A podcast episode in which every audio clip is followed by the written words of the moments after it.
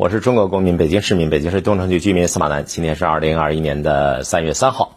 今天我们说说法国前总统萨科齐。萨科齐呢，最近呢有大新闻了，全世界所有的媒体都在萨科齐、萨科齐、萨科齐。与其说人们报道萨科齐，不如说人们都通过萨科齐专门看了他旁边的那个长得好看的女的，那就是他人家媳妇儿，超模。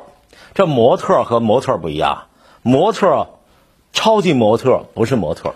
啊，超级模特是模特里边的那种的，呃，出类拔萃者啊，才超模，国际超模。你看看人家的个头，再看看萨克奇的个头，这照片你看出来没有？萨克奇这是咋的？萨克奇这是出事儿了，被判刑了。但是人家媳妇儿那超模旁边一站，照样。迈的是钉子步，是吧？站的是钉子步，走走的是模特步。这张镜头就非常感人啊！超模用无限的怜爱的心痛的目光扶着这个萨克齐呢，这个皱纹的额头啊！而且呢，这个超模是俯下身来，因为这个个高嘛，萨克齐个矮嘛。你看看人家这个夫妻恩爱，对不对？法国总统萨克齐这咋了？被判处有期徒刑三年。我一伸手五年啊，三年，缓刑两年。萨克齐二零零七年的时候呢，在二零一二年的时候呢，担任法国总统。这个人呢，挺有意思，据说是很有能力啊，法国政治界的一颗新星。但是呢，丑闻不断，官司缠身，不是这事儿就那事儿。超模出身的老婆对他至为体贴，一天到晚上法国花边新闻的这个网站。这个老婆有个特点：一漂亮，二个高，三爱老公出名，是吧？是宠夫狂魔，任何时候都站在老公的立场上，坚持为他鸣冤叫屈，那表情楚楚动人。我的那个夫君呐，你进监狱你冤枉啊！这个，这个进监狱不一定的，判刑三年，缓期两年，对吧？现在呢，这个服刑啊，在法国也有这个形式，可以带电子镣铐，带电子镣铐，大家听没听出来？有点熟悉的感觉。萨科齐什么罪名？两项：一贪污罪，二以权谋私罪呀。行贿的那家企业，中国女人啊，不知道的少。行贿那家企业特有名，叫欧莱雅集团，欧莱雅。是化妆品的，还是做假睫毛的，还是做什么的？反正是我一说，隔壁王奶奶说：“哦，欧莱雅，欧莱雅。”据说后来还有人拿这玩意儿做传销，咱就不知道了。反正中国女人对欧莱雅这个品牌的熟悉程度，远远的超过中国的老爷们儿。萨科齐涉嫌非法接受欧莱雅集团的呃一个叫叫什么什么莉莉莉安娜还是什么，他他他的这个巨额的贿赂呃，但是这个叫这这这个名字不好读的这个这个女人已经去世了。然后呢，还有一项罪名，就是他被指控啊，涉嫌在二零一三年许诺给一个检察官带来带来好处，什么好处呢？说我帮助你啊，检察官，你呢到摩洛哥那边去，到摩洛哥那边去呢谋取一个职位。摩洛哥跟法国什么关系？过去的前法国殖民地啊，所以。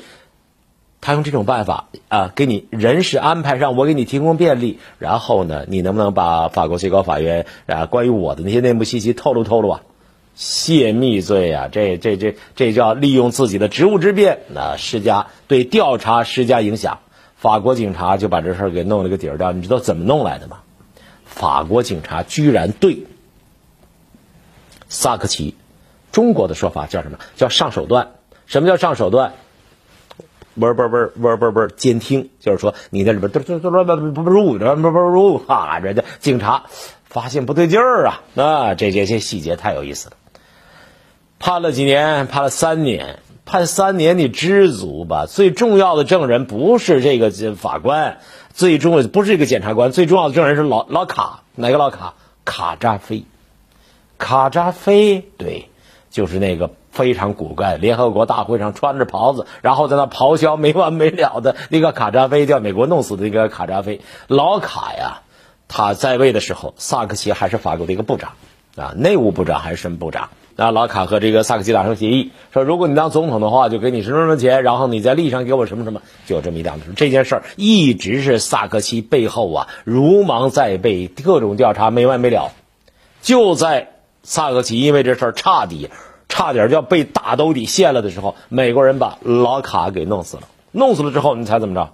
死无对证，死无对证，调查线索到这儿啊就停了。老卡挂了，老卡如果不挂，如果这件事儿不是因为死无对证的话，老卡要是活过来，老卡有没有和有有没有可能活过来？没有可能，没有可能，在量子世界就是有可能，但是现在呢，人类还没有办法让老老卡活过来。但是你说老卡这种枭雄啊，他要是藏个心眼儿呢？他要是留下点证据呢？他如果要是留下一个什么证据，不小心被法国的警察拿到法国法院拿来做证据呢，那就麻烦大了。我这个人特别容易幻想，我是有有有有有联想能力，这是大片的情节。所以萨克齐现在被判了三年，你就知足吧。如果按照呢这个老卡如果不死的话，这不是三年的问题。萨克齐被判入狱，法国政坛这个风向标故事没有结束，情况正在接着往下演绎。现在的问题是，萨克齐被抓了之后，法国政坛是不是会像过去一样啊？幕后达成个协议，幕后达成协议就是说。这个依法治国，全世界文明国家都是一样的。在是依法治国的前提下，背后可以达成协议啊，金钱可以起作用啊，法郎在里边可以起作用啊，美元也可以在里面起作用啊。法国政坛的腐败丑闻，你跟我交换，我跟你交换，这件事儿司空见惯，人们对这个事情画了一个大大的问号。法国民众现在越来越不耐烦，越来越对这事儿采取不容忍的态度。你不容忍，你又能怎么样呢？法国社会就这件事儿，你不容忍。假如这三年背后人家又达成一桩交易，你说你能怎么着吧？所以萨克齐的案件呢，看起来这个花边新闻，人家媳妇儿怎么宠夫狂狂魔，人家的媳妇儿怎么漂亮，夫妻女的比男的高多少，这都不重要。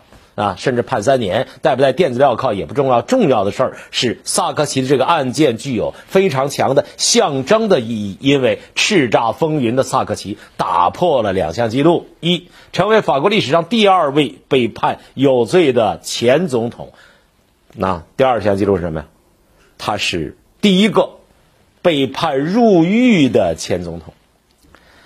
这个有意思的是，法国有个法院，这个名字中国人不熟悉，叫法国巴黎轻罪法院，判三年算轻罪是吧？轻罪法院多少年以下算轻罪？我我没研究过啊。反正法国巴黎轻罪法院，萨克齐在法庭上来受审。你猜，作为政客，作为一个政坛枭雄的萨克齐小个子，在法庭上什么态度？坚决不承认，承认一点也行，一点都不承认。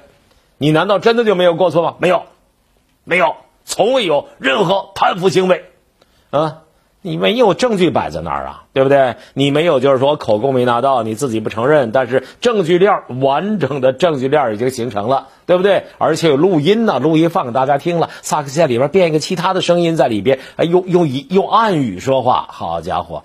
判决之后，萨克齐皱着眉头，看起来有些非常愤怒，一言不发的离开了法院。后边的长枪短炮，咔嚓咔啊，不断的就追踪。法国政坛为这种事情感到愤怒，但是这次判了萨克齐变成国际新闻了，天天都这样。法国的腐败问题啊，老百姓已经呢屡见不鲜了。去年八月的时候呢，萨克齐出了一本书啊，政要都出书啊。出了本书，这个书名呢叫《暴风雨时刻》。他签名售书的时候，他说：“他说这本书是这样，就是我自己想写一写自己的心路历程，写一写自己的经历，纯粹是为了写本书，没有别的意思。因为很多很多人都猜测萨克齐有可能会第三次复出，是第三次复出的法国的政治风暴的啊，也就一一部分。”他说：“我我说了，我我不是想这些，想再再再再再出山呢。但是呢，我没没没人相信我。萨克齐二零一二年退去之后呢，基本就没什么动静了，除了丑闻。这是这是西方这个句式啊，英语啊、法语啊、德语啊，都这种句式叫倒装句。”他二零一二年就基本消沉了，没有什么动静，除了丑闻。中国话一般不这么说，中国话一般是说，呃，除了丑闻以外，别的方面没什么动静。那这是倒装句。再风光的人，他也会有过往啊，知道吧？这件事隔壁王奶奶常说啊，出多大的露多大的脸，现多大的眼，你再风光也得回家卸甲归田。隔壁王奶奶老太太，我告诉你，太大的智慧了。她认为富贵平静乃为生活之常态，再风光的人也有风光嘚瑟完了之后回家里边颐养天年的那一天。但是政治人物，我告诉你，他一旦拿到了权力之后，就跟那个。就和嗜血的动物见到血一样，我告诉你，拼命的追逐权力，他就是不肯收手。所以呢，法国政坛都在猜测，萨克齐现在遭遇这事儿之后，还有没有可能再出山？有没有可能再出山？当然还是不排除这种可能性的。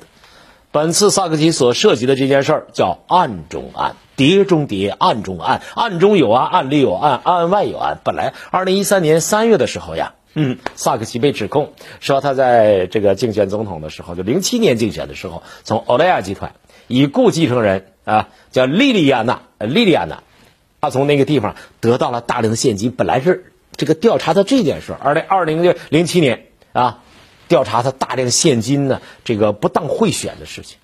二零一三年十月，这个查起来证据不是太确凿。二零一三年十月很重要啊。法院呢彻底撤销了指控，说这事儿查无实际，查来查去，折腾来折腾去，算了。可是就在这个时候，一个意外的结果出现了。本来以为没事儿了啊，北京土话叫落听了，该回家了。忽悠一下又来事儿了，什么事儿啊？调查的时候发现了其他的线索，案件一波未平，一波又起，余波荡漾。调查人员在二零一三年对萨科齐实行上手段窃，不叫窃听，叫电话监听的时候。本来呢是查他 二零零七年总统这个选举过程当中，是不是接受了什么什么钱，特别是关于卡扎菲啊给他巨额资金的那件事情，因为涉及到外国领导人嘛，对不对？但是没想到呢，政治现金案件意外的发现了萨克西居然在电话里边，啊不是不是不是不是不是不是哇，他使用化名和一个律师。这个律师叫埃尔佐格，法国叫什么埃尔什么的很多，叫埃尔佐格跟他对话，哇！警察马上要技术侦查，结果就发现萨克齐呢用这种方式跟这个律师对话不是一次，这里面涉及到什么人？录音证据当中判断萨克齐方面承诺帮助一个现任的检察官晋升，由此他想探知高最高法院关于萨克齐的案子。如果没有必要的话，你身为前总统啊，如此之尊贵的身份，你干嘛要鬼鬼祟祟的用哑语、用化名，然后在里边要干这么一件事儿？你要探听什么秘密、什么内幕消息啊？对不对？还有你利用影响力来你帮助这个呃检察官，这当然是犯罪了。主审法官表示说，萨克齐利用自己的身份和政治外交影响力拉拢法官，满足个人利益，其行为啊性质特别恶劣，影响特别巨大。判，别看已经判了，我告诉你这事儿在法国两说着，就是说有人不服啊。围绕萨克齐这个腐败案件，法国律师界还有不同观点呢。有人说，司法机关过分啊，有点过分。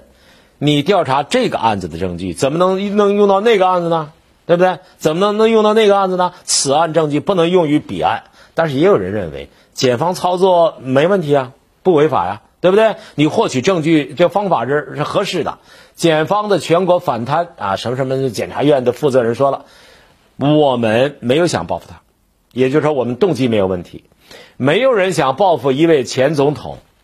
第一，证据是客观的，对吧？第二，手续是完备的。第三，程序上没有瑕疵。一二三加起来等于什么？证据有效。所以，此证据不能视同为呃某一个案件的特定证据，而可以作为对这个犯罪嫌疑人绳之以法的必要且充分的证据。萨克齐这个老小子最近几年来官司缠身，这里边还没有涉及到他儿子的问题，他儿子这个腐败问题更严重。所以呢，如果明天说萨克齐又犯案了，因为他儿子的问题牵连到他，我一点都不奇怪。我早在十几年前写这个我那本书的就《民主胡同四十条》的时候呢，我那里面就讲到了一些他儿子在巴黎的大区里面任职等等方面的腐败。法国的腐败跟中国的某些腐败现象相像的地方，就是裙带关系相当厉害，一人得道鸡犬升天，差不多是一样的。萨克齐本来呢是想呢在 本月晚些时候，在另一起案件的竞选当中接受这个呃另一起案件当中呢接受审判，但是呢，在那个案件当中呢，他一些事情啊，主要是说他竞选的时候呢开支呢不合规啊，持续时间超长，然后呢严重指控呢拿钱多了、花钱多了等等等等，还有呢涉及到现金案，就是说萨克齐这事儿没完。萨克齐按照法国的这个法律规定，萨克齐呢可以在法院宣判之后十天之内上诉。萨克齐，你说他上诉没上诉？当然上诉了。他现在啊，不知道他心里面真的认为自己没有任何错误，还是他现在呢依据本党的利益，他作为政治家，他认为就应该表示出一个绝对不服的这个这就不服，我就没有我毛毛毛毛病也没有，表现出这种形象来，能够争取到过去他铁杆的粉丝啊，那些呢给他出钱的人。甚至包括一些准备把他继续推向政坛的人，不知道怎么想。反正他不但不认错，而且上诉。分析人士说了，就算是上诉失败，萨克齐也可能呢不需要进入监狱。在法国现在呢，一年刑期可以佩戴包括电子啊、电子手表、电子镣铐在内，限制在家呃这种监禁的方式来执行。嘿嘿，有意思了啊！大家一看，哟，戴块新表，什么表啊？看看呗，什么表啊？前总统肯定是名表啊啊！什么表？服刑表，监禁一年表。哈哈哈哈对萨克齐的政治生命来说，现在呢这件事情无论如何对萨克齐呢是一个很沉重的打击。但是法国也有一些呃心灵鸡汤读多了的人呢，心眼特别远、特别善善良的人，相信萨克齐，尤其是从那个高个的帅啊长得好看的女人的身上看到萨克齐啊，说这件事儿萨克齐可能是被冤枉的，可能被冤枉吗？可能的。那可能性不太大。法国呢，二零二二年将举行的新的总统大选，萨克齐的支持者近期不断造势，还要把萨克齐推出来。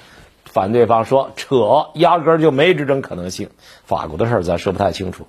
但是有一个人说的清楚，我曾经采访过啊，与对话过啊，法国问题的专家郑若林老师，郑先生呢，他在法国住了很多很多年，他作为呢中国的报纸驻法国的记者，在法国生活了几十年，对法国的事情看得比较清楚。郑老师的意思是说，萨科齐的这件事儿啊。是法国传统的左翼右翼的内部斗争激化的反应。萨克齐服刑不服刑，有没有证据是一个问题，但是内斗则是另外一个问题。没有内斗，就没有外面这些事儿。有些西方的媒体也认为，萨克齐虽然在法国的保守派当中占据主导地位啊，而且呢，卸任以来一直担心法律纠纷，可是由于法国呢，就萨克齐他们这一派里边。除了萨克齐之外，别看这小子有毛病，但是呢，找出来比他更厉害的、更有影响的政治人物并不容易。也就是说，缺乏明确的政治继任者。呃，所以呢，这个萨克齐有可能是一个不可替代的这么一个呃形象，甚至是幕后的造王的这么一个形象，像一个归来的王。这词儿熟不熟啊？像一个服过刑的王。考一下，啊，这个诗句是谁的诗句？不知道就说明啊。你对我们当代著名的伟大诗人不是很了解。除了腐败问题，萨克齐日前还有一个麻烦，这个麻烦是个小事儿，但是呢，贴到被判三年的腐败的案件上，就大家对萨克齐这个人人品有怀疑。法国呀，打疫苗，萨克齐跑去插队，很多媒体都说了，说你那个萨克齐啊，拿着一个私人医生开具的处方，然后跑到一家的军事医院接种了第一剂新冠疫苗。目前，法国七十五岁以下护理人员、高危人员之外，暂时不接种。萨克齐呢，太惜命啊，还是媳妇儿太爱他，就把他推过去了。结果呢，人家一帮老头等着接种，萨克齐呢跑到那儿接种了。结果大家就非常之愤怒。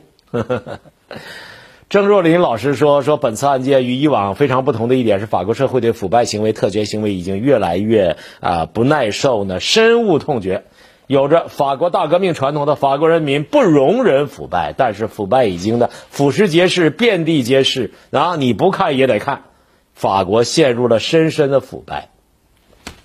法国这个东西啊，像新冠病毒一样，全世界大流行。奇怪的是，我们武汉那个著名的女作家，为什么对法国的这个腐败从来就没什么感受，也没说过什么话？嗯，人家武汉的女作家有个说法，我又没去过，管我什么事儿啊？感谢收看本期节目，下期见。